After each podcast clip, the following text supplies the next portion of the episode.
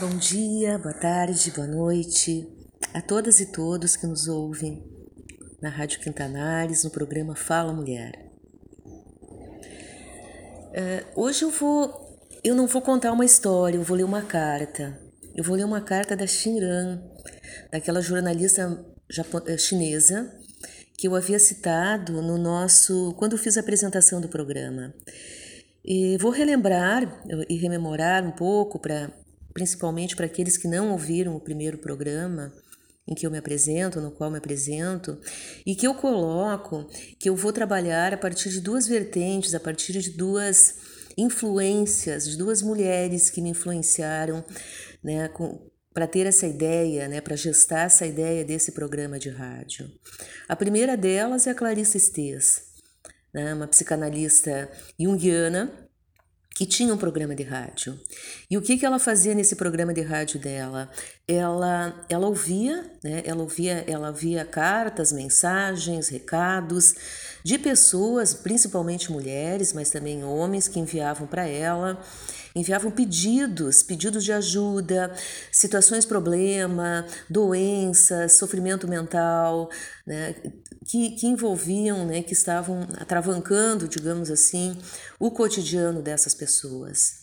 E ela, o que, que ela prescrevia? Ela prescrevia contos, ela prescrevia contos contos de fada, do, do folclore universal, de várias etnias, de vários pontos do mundo, histórias, né? histórias do folclore, histórias indígenas. Ela prescrevia histórias. Ela prescrevia histórias. Histórias, dizia ela, são bálsamos medicinais. Então, essa foi uma das minhas referências e está sendo uma das minhas referências. Eu estou usando, inclusive, o livro dela, né, que na realidade eu trabalho o livro, mas eu trabalho. É, eu, eu, tento adequar, né? Eu faço uma adaptação, uma adequação das histórias, dos contos e da própria interpretação da Clarissa, eu faço uma adequação para os tempos atuais, né, para o contemporâneo, para aquilo que a gente está vivendo. E eu acrescentaria, eu acrescentaria os contos, né, a, a, esse manancial de histórias que são patrimônio universal da humanidade, eu acrescentaria outros elementos né, que, que até já tenho colocado, que são os filmes? Os filmes também trazem histórias, muitas exemplares, muitas adaptadas também, muitas adaptadas de contos né? de, e para o atual, para o contemporâneo. Então eu trago os filmes, eu diria também as obras de arte. Né? as pinturas, as obras de arte, quer dizer, todo, todo esse patrimônio é, subjetivo e artístico da humanidade, ele pode nos ajudar a enfrentar a doença, o medo, a morte, a depressão, todo ele, todo ele, eles trazem mensagens, mensagens às vezes mais mais evidentes, mais claras e outras mais simbólicas, né? E que nós vamos ter que destrinchar de alguma maneira. E falando nas, nas obras de arte, eu lembro, eu queria contar uma história também. Eu queria contar uma história. Uh, e a história remete à, à parábola do filho pródigo, a parábola do filho pródigo, que foi pintada pelo Rembrandt. Então eu remeto à parábola e à tela, né? a tela que mostra a parábola.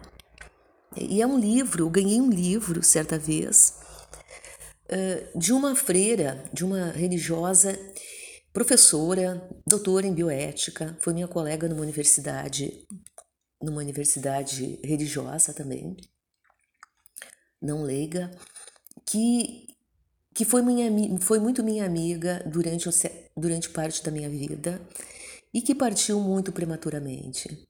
Muito pre prematuramente. O nome dela, eu vou colocar o nome dela, vou dizer o nome dela, até como uma forma de relembrá-la, relembrar a sua memória. Ela se chamava Lucilda Selle e foi minha amiga. E e, e, fizemos muitas coisas juntas, muitas coisas juntas. E vou contar, inclusive, uma história que ela me contou. Ela me contou muitas histórias também, uma história da vida dela. Vou contar essa história porque eu acho uma história divertida. Ela, ela era de uma família rural, no interior do estado do Rio Grande do Sul, de camponeses, trabalhadores rurais. E tinha 12 ou 13 irmãos, uma família muito grande. É muito comum nessas famílias um filho, né, uma filha se tornarem religiosos. Até uma ajuda, né, uma ajuda tanto espiritual quanto econômica, porque esse filho vai, né, vai ficar a cargo então da congregação. E ela já era freira há muito tempo, foi visitar a, foi visitar a mãe dela no interior e ainda trabalhadora rural, já viúva, e a mãe tá, tá esperando ela com um balde d'água e com um ramo de árvore. E, e ela diz: Ah, o que, que é isso, mãe? Ela disse: É o seguinte. Uh, deu uma peste, tem, tem, né? está tendo uma peste nas galinhas, as galinhas estão morrendo. Ela tinha um, um, um aviário, não tinha um aviário, mas tinha né, muitos muitas aves né, de criação, elas estão morrendo nessa, né, nessa peste, não tem o que fazer. Então eu queria que tu benzesse né, esse balde aqui para você abençoar essa água e benzer essas galinhas. Ela disse, mas mãe, eu não posso fazer isso. Eu sou apenas uma freira, isso é um padre que pode fazer. Ela disse, não, não. A mãe dela disse para ela, não, não, não, você é quase um padre, uma freira tem esse poder também.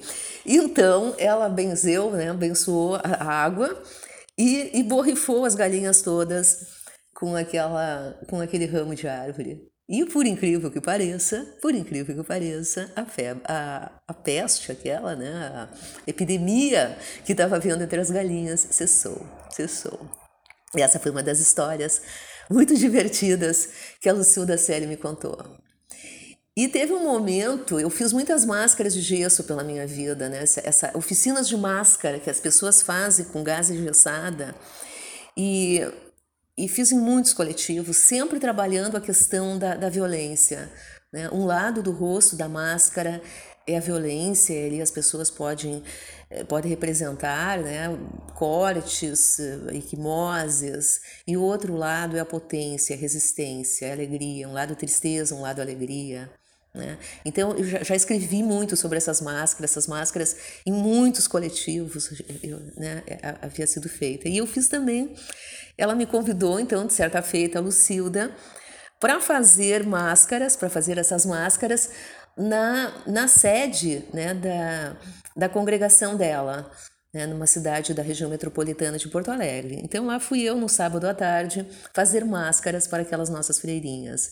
É uma coisa muito inusitada, mas elas gostaram. Elas gostaram e a gente conversou e elas pintaram. E, e é uma atividade lúdica também, é uma atividade que a gente, de reflexão, mas também constitui uma, uma, uma atividade lúdica e uma atividade de ressignificação também, porque não há no, nenhum de nós humanos que não tenha na sua vida sofrido alguma violência. Não há nenhum de nós que tenha escapado incólume disso. E essas violências, como tenho colocado, também muitas vezes a, ferida, né, a cicatriz produzida pela, pela ferida é a pele mais resistente. Então, ela também pode representar isso. Então, nós fizemos as máscaras, depois eu fui agraciada com um chá maravilhoso, com os quitutes né, feitos pelas, pelas irmãs. E, algum tempo mais tarde, elas me mandaram um livro. Me mandaram um livro né, escrito por um jesuíta, é, cuja capa é a tela do Rembrandt, O Filho Pródigo. Essa parábola que não há quem não conheça. Então, na tela do Rembrandt, esse, esse, pintor maravilhoso, esse pintor estupendo, que também teve uma vida muito atribulada, né, e termina a vida com, com problemas muito grandes, com mortes de várias pessoas muito próximas a ele. Então, um homem que sofre muito, que sofreu muito. Eu não sei em que momento da vida uh, o, o, Rembrandt pinta essa tela, né, o filho pródigo. Mas na a tela, o que, que a tela mostra? E nesse sentido, a tela é uma história, porque ela, ela remete à parábola, e essa parábola não há quem, quem não a tenha, não a conheça. Uh, ela remete para a história do, do filho pródigo e ela mostra o pai, o pai abraçando o filho pródigo, né, que vem, que se ajoelha, que está derrotado né, depois do, da, das infrações que ele fez, da, da, da busca. Uma das mãos dele, uma das mãos do pai é feminina e a outra mão é masculina. Né? Então, isso, isso é o, o ouro né? um mais um dos ouros, mais uma das pipitas, né, que o Rembrandt coloca nessa tela. Atrás o filho, o filho que ficou, o filho que está invejoso, o filho que está ressentido, porque ele acha que ele não teve festas, que ele ficou ali trabalhando do lado do pai, e agora o outro que volta e que tem toda a aclamação, né? Então ele está ele tá duro, ele está ressentido, ressentimento, né? Ressentimento, esse estado, né? Esse estado psicológico que deixa a pessoa tão afetada e tão seca, né? seca para as conexões do mundo, para o afeto, para o perdão, para a vida como um todo. Né? O ressentimento é algo, é uma erva daninha no coração de uma pessoa. Mas o pai, o pai é homem e mulher, Deus é masculino e feminino. Né? Nós todos humanos somos homens e mulheres, né? Todos nós temos essas duas potencialidades. Às vezes eu digo, todos nós somos bissexuais. E se nós olhamos a história, né, não podemos enfiar o nariz num, num buraco como uma como uma avestruz, nós olhamos a história, e isso é tão importante, né? Não é à toa que se caça né, a história das pessoas, né? Que se, se, se queimam livros, né, e que se impede das pessoas resgatarem né, e cultivarem a sua memória, quem elas foram, se nós olharmos, se nós olharmos né, na, na, história humana universal, nós vamos ver que muitas culturas né, elas eram bissexuais. Os, os, se nós vemos os gregos, os romanos, né, todo, eles tinham uma, uma, uma esposa, os homens tinham uma esposa e tinha um companheiro, né, naquelas múltiplas batalhas, eles eram povos guerreiros, naquelas múltiplas batalhas, eles sempre tinham um amor, um amor masculino. Né? Então, a nossa sociedade, que é extremamente preconceituosa, né, moralista e fechada frente a essa situação. Agora a gente está abrindo um pouquinho, um pouquinho de tolerância, mas né, há, há, grandes setores que, que, querem apedrejar essa pequena abertura né, de tolerância que a gente está colocando né, em relação às várias orientações sexuais que as pessoas podem ter. Ou seja, somos todos homens e mulheres dentro de nós. Que coisa boa quando conseguimos conseguimos é, enriquecer, conseguimos né, não deixar atrofiado um dos nossos lados, né, que nós possamos, né, que todos eles se desenvolvam dentro de nós como um jardim. Isso nos torna muito mais ricos, mais compreensivos, mais tolerantes e mais felizes. E mais felizes, mais amorosos, né, mais capazes de nos relacionar com as outras pessoas e com a vida. E com a vida. Então, ainda, ainda falando da parábola do filho pródigo, né, eu queria, uh, eu queria me remeter a um grupo, a um grupo de mulheres né, que, eu, que eu coordenei muitos anos atrás, a pedido do Conselho Tutelar de uma das regiões de Porto Alegre. Eram mulheres, mães uh, de jovens que tinham medidas socioeducativas, que tinham né, que tinham cometido algum tipo de infração leve. E o conselho, frente a, a uma demanda muito grande de, né, de, de necessidades, de, de, problemas, ele nos pede né, que a gente coordene então e faça esse grupo, e faça esse grupo. E no primeiro encontro, o primeiro encontro sempre é muito crucial na vida das pessoas, quaisquer que sejam, né? Eh, esses encontros, esses primeiros encontros, eles sempre são muito importantes, eles sempre são muito marcantes, quer seja um encontro né, para fins de trabalho, quer seja um encontro uh, né, numa situação de estudo, de acolhimento. E, e nos grupos, né, nos grupos de pessoas, né, propostas de grupos, esse primeiro encontro é crucial. A gente vai, vai ter empatia, vai, vai, vai ter uma liga inicial ou não vai ter, vai ter uma conexão inicial ou não vai ter. E nesse momento as pessoas se apresentam, se apresentaram numa roda de conversa. Eram mães e eram filhos, filhos e filhas jovens. E a maioria deles é, desses jovens, né, alguns não estavam ali, estavam as mães apenas, eles tinham fugido de casa. Então eram, eram mães que tinham ido ao conselho tutelar em função dessa, dessa situação, dessa demanda, desse sofrimento. O filho tinha ido embora de casa. O filho tinha ido embora. Alguns elas tinham ideia do paradeiro, outras elas não tinham ideia. E depois que elas contam as histórias, eu pergunto o que que eu vou falar para essas mulheres? O que que eu posso dizer para essas mulheres né, que os filhos foram embora? O que que eu posso dizer para elas? E eu fiquei pensando. Então uma delas levanta levanta para dar o seu depoimento e ela diz o seguinte: ela diz: Meu filho foi embora e por isso que eu fui no conselho. Ele ficou um ano fora. Eu não sabia onde é que ele estava. Eu procurei em todos os lugares. Eu falei com os amigos. Eu, eu, fui no, eu fui no necrotério. Eu fui na polícia. Eu fui debaixo dos viadutos para ver se ele estava morando na rua e eu não achei. E eu fiquei mal, eu fiquei desesperada. Foi um ano de, de sofrimento. Foi um ano que, que demorou anos para passar. Porém, agora, ontem, a semana passada, ele voltou para casa. Ele voltou para casa. E eu acho que eu não venho mais nesse grupo. Eu não vou precisar mais vir porque ele voltou para casa. E depois desse depoimento, eu pensei, eu, eu vou contar para elas. Eu vou contar para elas, para aquelas que os filhos não voltaram, eu vou contar para elas a parábola do filho pródigo né, nessa linguagem universal e polissêmica e poética que a Bíblia traz, né, e às vezes isso, é, isso é usado de forma, de forma não correta, né? Isso é de forma inapropriada, eu diria, de forma a, a iludir as pessoas. Isso também é usado dessa maneira, né? De iludir as pessoas, de obter, uh, de obter vantagens com as pessoas, né? Então, esse né, esse repositório né, de, de parábolas, de, de, de, recomendações, de contos e de histórias, que é a história de um povo também, e que nós podemos usar no sentido de ajuda, no sentido poético, no sentido de reforçar os aspectos positivos das pessoas, ele também pode ser usado de uma forma demagógica, né, para iludir as pessoas.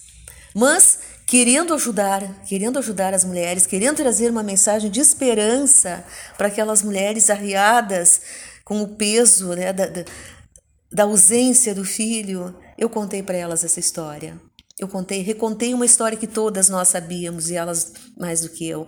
Eu contei a história né, de um pai ou de uma mãe, um pai que é homem e mulher, uma mãe que, que tem o seu filho perdido, que tem o seu filho saído de casa, que não sabe onde ele se encontra. Mas a esperança, a esperança quer fazer crer que um dia ele volte, um dia ele vai voltar. Então essa foi a mensagem que eu coloquei para aquele grupo, né, temendo que o grupo não, não, não vingasse, e o grupo seguiu. E aquela senhora que disse que nunca mais voltaria, ela voltou. Ela esteve presente conosco até, até o término do grupo, até que nós encerramos. E ela ajudou muito as outras mulheres. Né? Ela ajudou em vários momentos que nós, coordenadores daquele grupo, não tínhamos palavras, não sabíamos o que dizer frente às violências, os relatos de violência, de injustiça, de iniquidade, de dor que aquelas mães, aquelas mulheres expressavam. Essa senhora, que o filho havia voltado, ela levantava, ela se dirigia para a companheira do grupo e ela tinha palavras, ela tinha palavras de esperança, palavras de, de apoio, palavras de reflexão, palavras de quem, né, de quem a vida maturou. Palavras de quem a vida maturou, de quem a vida fez sofrer, mas que resistiu, que resistiu e aprendeu com o sofrimento. E com, com a aprendizagem desse sofrimento conseguiu se sentir solidária a outros sofrimentos. A outros sofrimentos. E eu queria então agora falar um pouco eh, da outra, da outra mulher que representa uma guia, representa uma motivação, representa uma inspiração para mim nesse programa. Né? Como já falei na, na, introdução, mas eu vou repetir: essa mulher é Xinran, uma jornalista chinesa que tinha um programa de rádio na China dos anos 50, dos, dos anos 60, acredito que é dos anos 60, era esse programa de rádio. E semelhante, semelhante a Clarissa Estes, ela também recebia cartas, recebia cartas e pedidos de ajuda nessas cartas e, e, relatos de histórias tristes, trágicas, de perdas, de dores, de sofrimentos, de sofrimentos. Né? E E, e um desses livros ela conta as cartas eh, de mães, mães que doaram as suas filhas, mães que doaram as suas filhas. É, a China ela teve uma, uma política do filho único necessária, porque a população deles era maior, era, era muito grande. Atualmente, né, só lembrando, a população da China está em 1 milhão e 400 mil, 1 bilhão e 400 milhões de pessoas. Porém, se eles não tivessem tido a política do filho único, talvez eles tivessem 3 bilhões nesse momento. Né? Essa, essa, política teve problemas. Teve, né? Um deles é que ela foi aplicada numa sociedade ainda patriarcal, onde o, o fato, né, o desejo de ter um filho homem suplantava né, o desejo de ter uma filha mulher.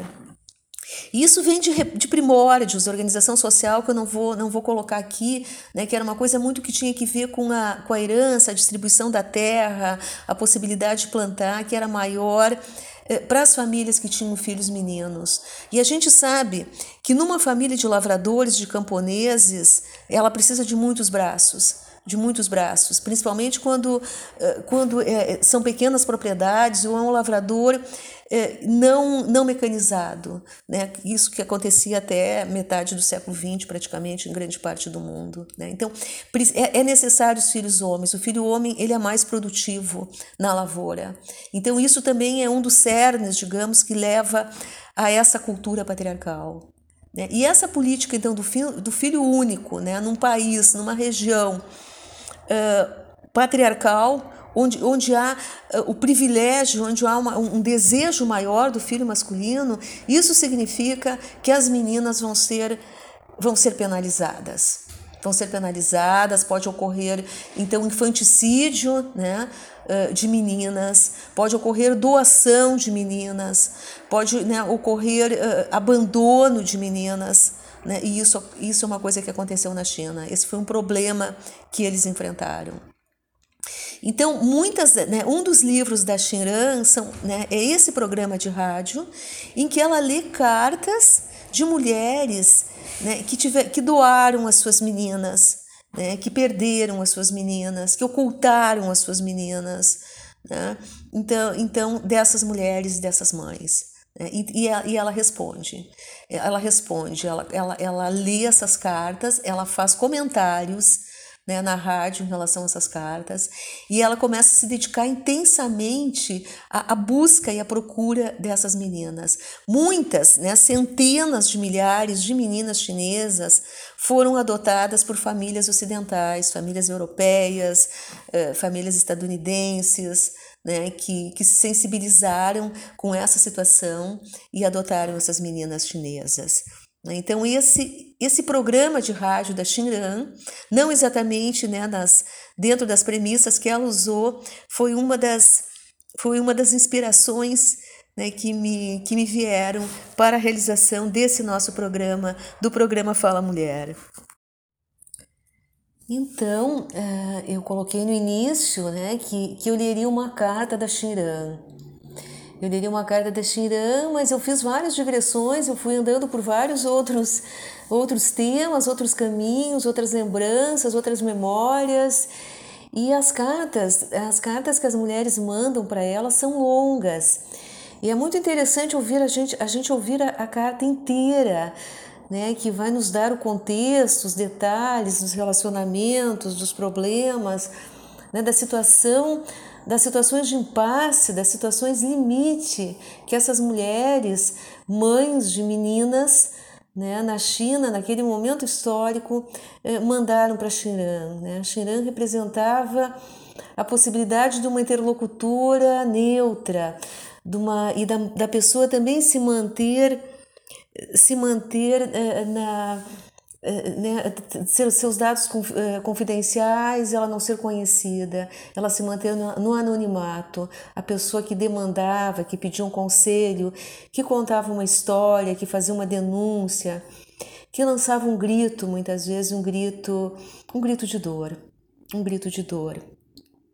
Então, considerando que eu, que eu usei o tempo é, de, descrevendo talvez esse cenário, eu vou, eu vou trazer agora nessa, última parte do nosso programa o um relato de uma aluna minha, uma carta de uma aluna.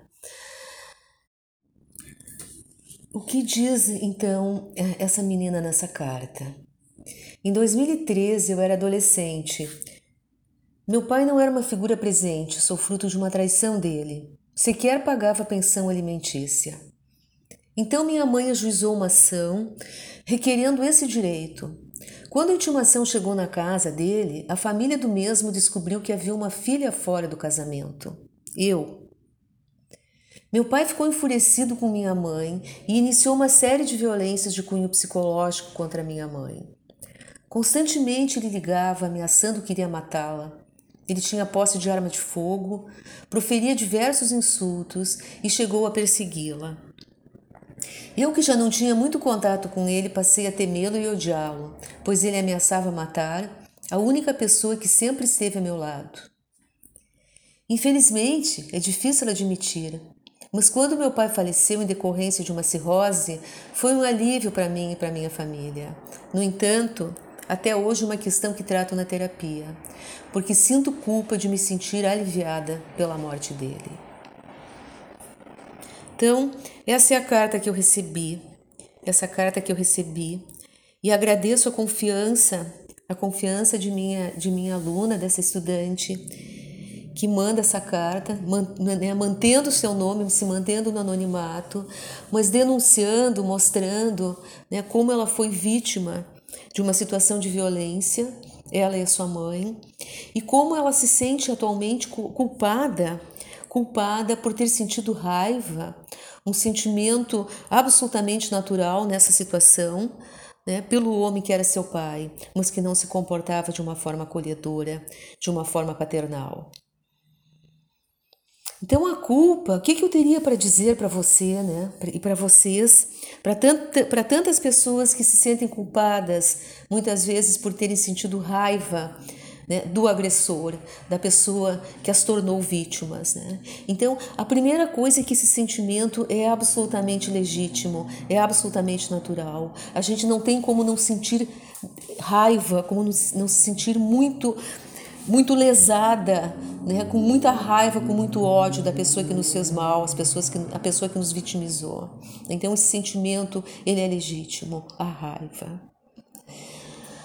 Mas a raiva muitas vezes ela produz culpa. A gente produz culpa numa sociedade né, que nos impele a, a não expressar sentimentos negativos e ela muitas vezes pode nos deixar muito culpados e agir então né? A, a culpa vai funcionar como um veneno que nos intoxica, que nos põe para baixo, né? que nos deixa mal.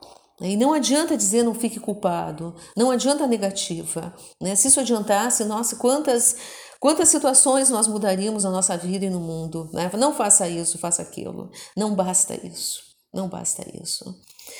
Então, o que, que eu poderia dizer para você? Né? Quanto mais nós esmiuçarmos os nossos pensamentos, os nossos sentimentos, né, as nossas dores, as nossas angústias, quanto mais nós soubermos delas, nós conseguirmos verbalizá-las, nós conseguirmos olhá-las, colocar para fora, não sentir vergonhas de, delas, né? Isso melhor vai fazer com que a gente consiga aceitar esses sentimentos e a dureza, né? o, o, o irrevogável que às vezes esse sentimento nos dá, a culpa, ele, ela vai sendo diluída, ela vai, ser, vai sendo diminuída, né? vai se esmiuçando, vai se, se esmaecendo, vai se tornando cada vez mais, mais leve ao longo do tempo. Né? Então, esse, essa seria né, a, a, sugestão, a ação que eu indicaria. Né? Fale sobre isso, pense sobre isso, fale inclusive com seu pai que já morreu. Né? Muitas vezes a gente fala com os mortos, simbolicamente, mas a gente diz para eles: olha aqui, eu te perdoo, eu não te perdoo, por que, que você me fez tal coisa? Eu estou aqui, eu ainda estou sentindo isso, eu estou sentindo. Eu queria entender melhor você, por que, que você fez isso. Converse, Converse com o coração aberto, né? E paulatinamente acredito que você vai, vai cada vez mais elaborando, né? ressignificando, aceitando, e esse sentimento vai se tornando cada vez menor, cada vez menos impactante e menos importante na sua vida. Isso que eu acredito. Isso que eu acredito. Então, novamente agradeço pela confiança, pela carta, pelas palavras, né, pelo texto que você me mandou e que eu leio aqui, né, pensando e tentando que outras pessoas também reflitam, né, também conheçam essa situação. Muitas vezes as vítimas né, de violências elas precisam também saber se sentir num coletivo, saber que não são a única pessoa que sofreu aquilo, né, que, que esse tipo de violência atingiu a muitas outras pessoas, né, muitas outras pessoas né, que, que vão ter que lidar com isso, entender né, e refazer, ressignificar e refazer a sua vida. Então, obrigada, obrigada a todos e todas que nos ouviram. Espero que que essas reflexões, que essas palavras nos ajudem, como sempre, a pensar um pouco mais sobre nós, sobre as violências, sobre as relações, sobre, sobre nós mesmos, que ajudem a, a nós mesmos a nos conhecermos mais e a conhecermos mais né, as, as pessoas ao nosso redor, a, a vida do jeito que ela se nos apresenta. Então, até a próxima e um grande abraço.